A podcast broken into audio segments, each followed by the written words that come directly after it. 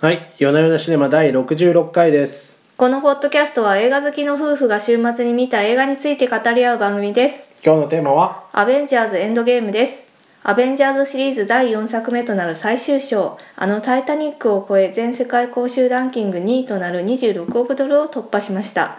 前作インフィニティ・ウォーで最強の敵サノスによってアベンジャーズのメンバーを含む全世界の生命の半分が消し去られてしまいました。失意のアベンジャーズは失った者たちを取り戻すある作戦を実行することになりますというお話ですなぜこのタイミングのアベンジャーズなのかというところですけど、はいようやく見てきましたようやく見てきましもうあた。の世間のですね関心はすでに他の映画に移っていると思いますがもう我々は少なくなっ今てきましたね、上はい映感も。いいんですいいん ですはいブームが過ぎ去った頃に我々が取り上げるというこそうですとね。でございます、まあ、あの子供がいてですねなかなか映画館に行けないのでちょっとタイミングを見計らっていったらこの時期になりましたいやでも映画館に行ってよかったですね、これね。うん、もうちょうどね終わりかけにあったんですけど見ることができてよかったですよ映か画った館でよかやっったぱりこれ家で見てもあんまり面白くはないかもしれないですね、まあやっぱ映画長館いで長いねしね。ドーンバーンっていうの見てねそうそう面白いんじゃないかなと思います3時間でしかも夜中にちょっとあんまり大きな音もかけられ立てられずに見るとちょっと魅力半減かもしれないですね。うんうんそうですねそういうわけで映画館で見ることができて本当に良かったよかっなた。と思いますまあ、ね月並みですけどやっぱりこう迫力ありますね映画館普通の感想です本当に月並みで申本当しに訳ねない大ですよ画面で見ることができてね良かったなとうん、あのあと画面がねすっごい忙しいんですよねだからちっちゃい忙しい画面で見るとあの把握しきれないだろうなっていうところもも思ったので、まあ、その部分は大きな画面で見た方がより分かりやすかったかもしれないな。音もうるさいしねなんかこうそう3次元音響なんかねこの辺でこうなんかバシンバシンとかうんやってたりしてはい、うんでまあこの「マーベル・シネマティック・ユニバース」っていうのがですね、もう10年以上続いてるんですけこのど一連の世界観をマーベル・シネマティック・ユニバースっていうんですよそうねなんですよね。うんでまあ本当にその集大成といえるそう作ですね品だったんじゃないかなとオー思いルますスターオー登ルスタ場ーそうなんですよ東映漫画祭りみた いなあの例えが古い仮面ライダー大集合みたいな、あーとかねそういう感じ紅白で歌合戦とかそう「紅白歌合戦」とかねオールスターゲームですねそうあのスターが勢ぞろいみんなで戦うっていうそうですねこれ見てあ意外と自分ってマーベル見てたなって思いましたうんね逆にあーそうですねちょっとこれから先あのネタバレになりますのでだ見ていない方はですそうねですねはい、あの聞かないでいただ大け体れ見ばてんじゃないですかねそろそろあーそうですかね、う、うんへんまあ、でも日本の興興行数ってそんなでもないんでえ50億ぐらいなんですよね、うんまあ、全員が見ているっていうレベルではまあないだろうなっていう感じはするんですけなどるほどはいで、うんえー、とこれからネタバレしますが、はいえー、とあのですね行っちゃうとその行っちゃうとタイムスリップをしますしますねはいタイムトラベルものですねはいタイムトラベルもので大体難しいんですけど今回も難しいですねそのロジックが何が起きそてう何が起きないかがなんかね「バック・トゥ・ザ・フューチャー」みたいにね明らかんとしてなく てなんか難しいこととか「あのメビウスの輪がどうの」とかちょっとね難しい技術的なことを言おうとするがゆえ技術といにうか余計ねそういう設定をね穴が気になるんですけど、まあ、それを置いといてえっ、とまナあッツがタイム辻褄は合ってんでしょうねきっと合っ彼てらんののシかなナリオの中ではうんまあいろいろ説明してもらえば合ってるのかもしれないですけど、うんあまりにも画面も忙しいので考えてる余裕がなかったです。はいそれは置いといて、はいで10年続いてきたシリーズのですね名場面が出てくるわけですよね。そうですねそうタイムスリップしてあの第アベンジャーズ第1作目のニューヨークでの,、うあのん戦いとかあとガーディアンズ・オブ・ギャラクシーの冒頭であのクリス・プラッツが踊ったりとかするとこクろリあるス・んプですラッツなるもののあスターロードですねスターロードですねはあはあはあっていうところとかがねうん出てくるわけですよそれであの見てる人たちは「あこういうのあったあこれっやこれやた」みたいなそうそうそれを見て、まあ、楽しくなっちゃうわけでですねあーこういったところもまあなんというか集大成感ありますかね往年の名曲を歌ってくれたみたいなそうなんですい天城越え出たみた いなそういう感じなんですよまあだからまああの全ての作品を見ていなくても自分のね見たことのある作品がちょっと出てくるとすごい嬉しい、うんあのさっきブラックパンサーのおこえさんとか出てきてあまおこえさんずっといたのにブラックパンサーとか出てきますね仲間たちが出てきて出でてきすたねいい時に出てきました軍隊が出ねてこの番組の取り上げた「ブラックパンサー」ですね、きてはいはい、うん、いいとこに出てきてとか出てきてねおーその来時た来た来たおみたいなそうそう見てる作品の人たちが出てくると嬉しいっていう問題問題とい うかポイントがありまして集大成ですねそれも、うん、この辺りもやはりなんかツボを押さえているなっていう感じがしましたね。うーんねこれすごいですねこんな集大成使っちゃってこっから先大丈夫なのかなって心配にななるんほかど小粒感がしちゃいそうな気はしますよねこの先ね。うん一応あのこれでマーベルの作品が終わりっていうわけじゃなくてそれぞれのキャラクターたちの続編っていうのは作られるんですけど、まあねアイアンマン以外はね作れるでしょうからねうんそうですねどうなんでしょうねリーダーなき後どうするのかなって思いましたね、うんスパイダーマンが何万ですかねまあそうですねどんどん世代交代とかしても しかしたら世代交代新アイアンマンとか出てくるのかもしれない新ですねアベンジャーズみたいなねうん世代交代っていうまあなんか何気にこうもう10年以上やってるんでみんな年取ってきたんでねそろそろそうね世代交代も必要かもしれませんね。そうねトニー・スタークなんてもうなんかもうおじいちゃんみたいな感じになってますもんねそこまでではないですけどあの方おいだんだくんつぐら白い髪が増えてきたなっていう感だじいぶ年取ってかきた感じはしますようねーんいくつなんだろうな、うん50ぐらいかな世代交代が必要世代交代ってすごいよなうんうんうんしかしこの前回のはい何でしたっけ、インフィニティ・ウォはい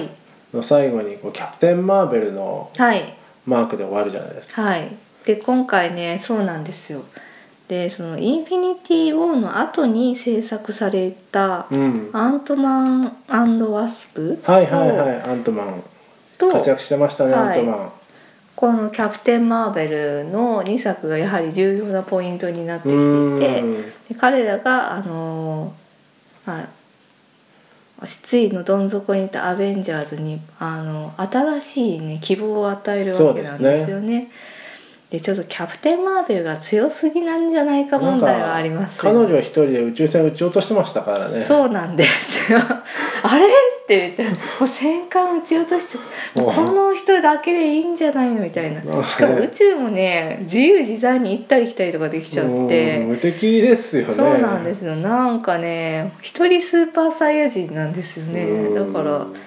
普通の人間たちがいろいろ地面でやるより彼女一人でいいんじゃねっていう感じはしましたいやでもアベンジャーズってその人間の人たちとそうとかさ、うんなんかよくわかんないけど、神がね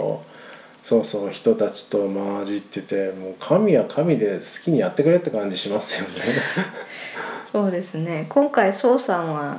なんだかすごいことになってまいしやたーああいうああいうキャラで出てくるのかってびっくりしましたねうんあのお腹どうしたんですかね役作りのために体重増やしたんですかいねやーどうですかねなんかつけてんじゃないですかね肉襦袢みたいなの、うんもともとすごくね筋肉もりもりのキャラクターだったんでそすうけですどねどうしちゃったんだろうと思ってびっくりしましたねあのビールでソウさんがブクブク太っているっていう、なんか性格もだらしなくなってますよねそうアル中になってますね、うだんだんねんでなんかこう涙もろかったりああそうですねうんうんというふうにちょっと小笑いシーンとかもコメディ要素も含まれていて、うんうんうんうんあこれでこそ「アベンジャーズ」っていう感じがしましたよね。お祭りですねそうですねよ前作ちょっとなんか締めっぽいまあ物語の展開上すごいシリアスな展開が多かったんでちそょうかっともしれない今回は小笑いが挟まれていてよかったなと思いました。うんまあねそうちょいちょいお笑い担当いますからねロケットとかねうんうん、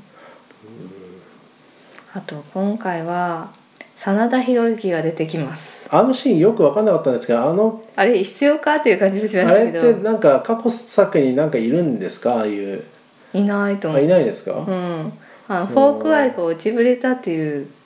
だけのためのシーンだあと思ーあそういうこと、うんですけど、うん、フォおーークアイがまあ家族を失ってしまって、はいはいはいなんか闇家業で生きてるっていう設定なんですけど、あそこで真田広之と戦うんですが若干ねなんだか日本風の怪しい街でしたよまたねキルビルみたいな怪しい日本になってましたよね。やっぱこうね日本の街って描きにくいでしょうね正確には。っていうか我々がよく知ってるからこその違和感なんでしょうけど、いやーでもそこはちゃんと取材したらできると思うんで、まあねまた変な感じでしたねあそこね。またね変わった街でした。あそうかあれなんかさあのマーベル詳しい人だったら納得のシーンかなと思ったんですけどそうでもないですかねなんかよく分かんなかったいですやね。私も詳しくないんで分かりませんが多分新しいキャラクターだと思いますよ真田広う之ーんが。あでそうもなんですねうーんなるほどうーんその他良かったシーンとかなんかここどうなんだろうみたいなシーンとか結構ストーリーが詰め込んであるんでおよく分かんないまま進むとこ、結構いっぱいありますよね。うんあのねやはりそのタイムトラベルものなんですタイけムトラベルどの仕様がよく分からない。そうそこです仕様があのう中盤でですねティルダ・スウィントンさんどの方ですかえっ、とそのお坊さんみたいあなああのドクタ名ー・スト前知レンらジないのですけどドクター・ストレン弟子ジのかなんかわかんないけど仲間ですよね。うんうんであのタイムストーンを守ってるんですけどはいで彼女がそのハルクがあの「ストーンください」っていうふうに言いに行ったら、えっとストーン渡したら別の未来っていうパラレルワールドが生まれるんですっていうあの説話を明が鍵になってるんだろうけどいまいち腹落ちしてないですねよく分かんなかったですよねくわかんないんですよね。うんそうでストーンを渡してうまくいったとしてあなたたちの未来は良くなるけれどももう一つの未来私たちが持っているもう一つの未来はもっと悪化してしまうみたいな話をしていしててたしてたという前提に基づくと分岐点に応じてですね別の未来が存在していてその世界では解決してないっていうことなのっていうのが。うんなんか分かんないですねそしてあの最後もう完ネタバレもいいとこですけどキャプテンアメリカがはいタイムトラベルで過去に戻ってうんうん、戻ってこなくて人生やり直してるんですよね人生やり直しておじいちゃんになって湖畔に座ってるじゃないですかはいあれありなんだっけって思いましたね。それもねそれいいのって思いましたねうんキャップがいなかった場合またアベンジャーズの未来っていうのは変わっちゃうんだけど、うん。彼はどうやって来てるわけっていう,、うっん。ていうところでですねそのあたりのつじつまがよくわからなかったですタイムトラベルものは難しいですね。本当。難しい君の名はうんとか、とかでも思いましたけど。何ができて何ができてないのかよくわからないっていう。うーんなんかその「バック・トゥ・ザ・フューチャー」の説明みたいなのちょっと出てきましたよね。そのバック・トゥ・ザ・フューチャーでその過去に戻ってお父さんとお母さんとくっつかないようにすると自分が消えかかるみたいな設定あるんだけどそうじゃなくて未来の自分が過去に行ったとしてもそこは未来の自分にとっての未来だからそこは変わらないみたいなこれまでの SF の名作がみたいみたいななここととをを言言っっててましたよた。ね。言ってたがよくわかんなかった。そうそううんそこまでは分かっただがキャプテンアメリカは過去の自分がそのキャプテンアメリカになる前に年を取ることを選んだんだよねうーん。なんかね。っていうところが気になりましたが、まあ、そこはも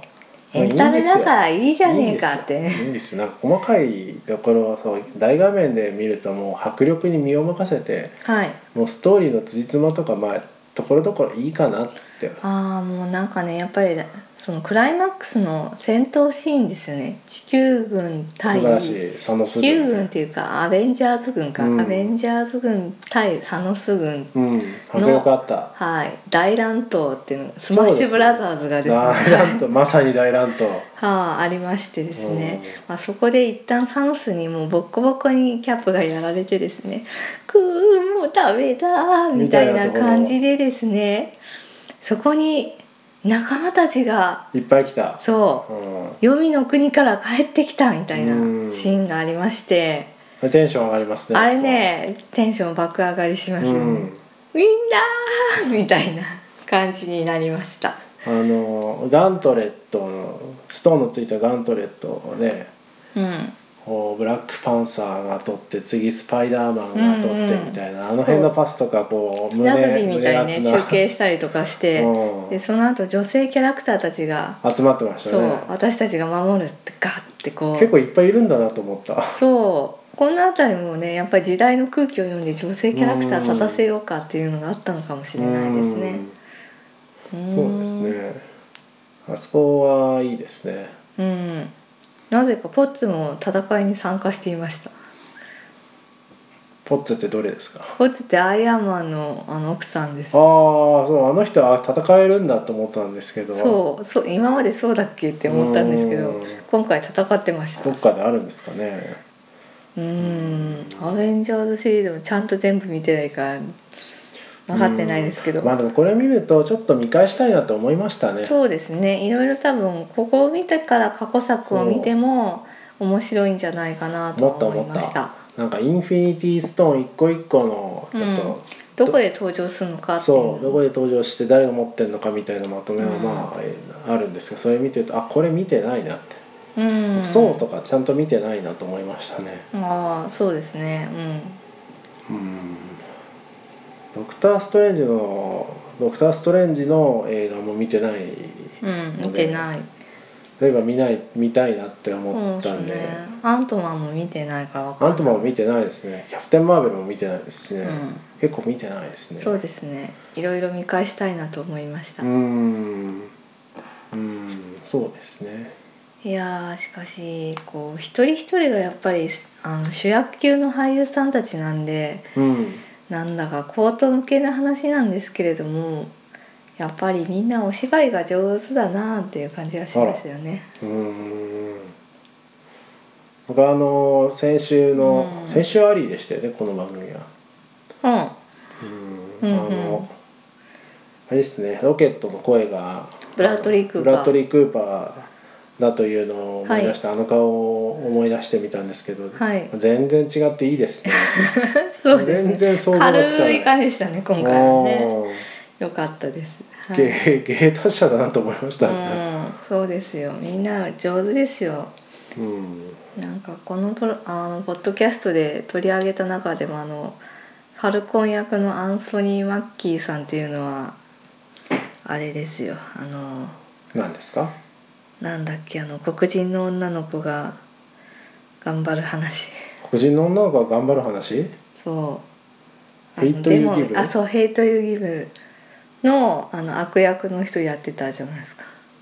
もう全然覚えてないんか全然い覚えてないですねとか全然覚えてないあのバッキーっていうそのキャプテンアメリカの友達の人なんですけどセバスチャン・スタンさんっていうのも、あのアイトーニャであのダメな夫役をやっていたうん全く覚えてないんで大丈夫ですね、毎回本当にすっかり忘れていて全然でも新鮮な気持ちそうでで映す画が見れていいかもしれませんそうなんね。ですよっていう感じでですねあのこのポッドキャストで取り上げた中でもこの「アベンジャーズ」に登場するキャラクターとは真逆の役を皆さんやられていたりとかしまして、ううんーんスカーレット・ヨハンソンぐらいですね分かったのはああそうですね彼女は有名ですね 彼女は有名有名ですね。まあそういう意味ではあのエンドロール良かったですねあかっこそうエいンいドロールでそうサインが出てくるんですよ。そうそう主要のキャラクターを主要キャラねクターたちの、うんあれねちょっとファンとしては胸熱という感じになるでしょうねうん卒業式っぽい卒業式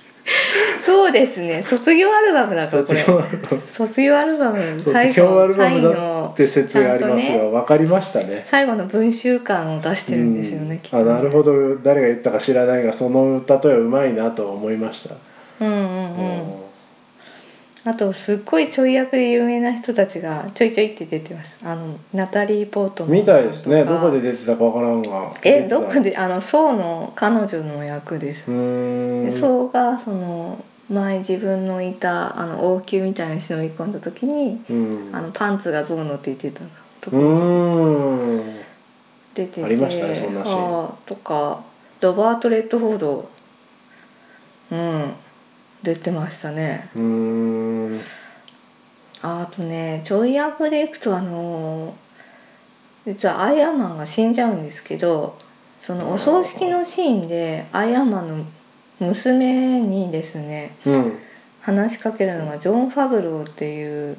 うんうんうん俳優兼監督なんですけどこの人がアイアンマンの監督なんですよへだからーえどういう役どころであの人話しかけてたんですかあの人はね、えーとハンバーガーチーズバーガトニー・スタークの、えー、と運転手だったかななんか、まあ、そうなんだそういう役でちょい役で、まあ、出演もしてるんだけどアイアムの監督でもあるんですーよ。ああれですだよかねらチーズバーガー2個食べ買みたってこいいみたそいうそうあ好きなだけ食べていいよっていうふうに言ってた好きなだけ食べていい人なんですけどなんでジョン・ファブローがそのアイアンマンのお葬式に出るっていうなあその辺もがああはなるほどあはで彼がその娘を励ますっていうシーンになっているので。あうんそこはまあ小憎い演出かなって思いましたね、うーんなんかそういうトリビアがいっぱいあるんですね多分ねね私もあの詳しくないのでそのぐらいしか気づいてないんですけど多分めちゃくちゃ見てる人たちにはいっぱいああるんでしょうねうんうんいやでもあれですねこう3時間ですよ、はい3時間はい長はい長いね長いんですけどやっぱり映画館で見ると結構ちゃんとあ慣れずに見れましたね。なんかね3時間あるんですけど詰め込みまくりなんですよ、うんうん、だから忙しいですすごくそうそう頭の中忙しいですね長いって感じはしなかったですそねう終わった後、うんあの退屈だみたいなシーンはあんまりないので、うんうんむしろなんかつい話が早すぎてついていけないみたいな、うん。うん画面も忙しいいっぱい戦闘シーンが忙しいんですよねなんかとにかく途中でね分岐するしねあの石を探す舞台が、ああそうですねうん、うん、舞台が3つとか4つとかで同時並行で動きますからね。うんうんそうですねうんなわけでまあマーベルものそこまでこうなんていうんですかねファンでもなかったですけどちゃんと見ると面白いなと思った、思いましたうんうんうんそうですねはいスパイダーマン公開されたら映画館見んで見に行きますかねあースパイダーマンはいいか ななんかちょっとあのあんまりあちなみにあの監督脚本はですねあの、はいキャプテンアメリカシビル・ウォーのチームで前作もやってるアンソニー・ルッソジョー・ルッソうーんう脚本もクリストファー・マルクススティーブン・マクフィーリーさんです、ーんなんかマーベルものっていうのもその例えばピクサーと同じようなこうチーム的な感じになってるんですか、うーんそうでもなくて大体その人前あーえっ、とねここ数作はこのチームでやってるんですよあそうなねんきだっとねへここ数作この2作か「インフィニティ・ウォー」とーうんうんうんうんえー、とそのキャプテンアメリカのシビル・ウォーとエうーんンドゲームっていうのはこの人たちでやってて、まあ、シビル・ウォーがすごく評判が良かったんでちうょんっと彼らに最後を任せようってことになったんだとああ思います。ーなるほどうん、もうこの一連のマーベルものもねなんていうか監督名よりもこうキャラクターとか世界観が前に出て、それは素晴らしいですよねそうそうあの公式サイトさっき見たんですけど俳優の名前とかほとんど出てなくて、うんとにかくキャラクターそうをそうみんなに認知してもらおうっていう感じなんですよね。ですそねうだから作り手とか俳優とかを意識させないうん作りになってるなっていうのはうんうん思いましたけどや素晴らしいと思いますよそれ思いましたけどなんかこんだけね大量のキャラクターが入り乱れる設定ででそれぞれのキャラクターに持ち場をちゃんと与えてるっていうのもすごくよくできた、うん、構大変成でしだょうねなって思いましたし、もうねみんながマイクを握って話さなきゃいけそないうだし画面も忙しいんですけどそれをよく整理したなっていう感じがしちゃって ついつ なんいだそれってついついそういう目線でよくできてたなって思いましたよいやー本当にだから今のエンタメ映画の最高峰ですのでそうですねでも本当にそうですねここまでその十何年にわたって、ね、積み上げてきたものの、うん、全オールスくター戦マなーんベでルに詳しくない我々もなんかこう感慨深いものを感じあましったたよあった、ね。あったあったあのそうだねこう行く年来る年みたうんい蛍なのね、光が流れる流感じれがるしみたたいなねこう、うんオールスターのうん、あ一熱時代唱を見て一時代終わったんだみたいな終わっみたいな 感じがしました感じがしました。はいということで素晴らしい作品でございました。まだあの公開感少なくなってますけど多少はやってるとこあるので、うんうんできれば映画館で見るといいんじゃないかなと思いましたはいじゃあ今週はこんなところですかねはいありがとうございました。ありがとうございました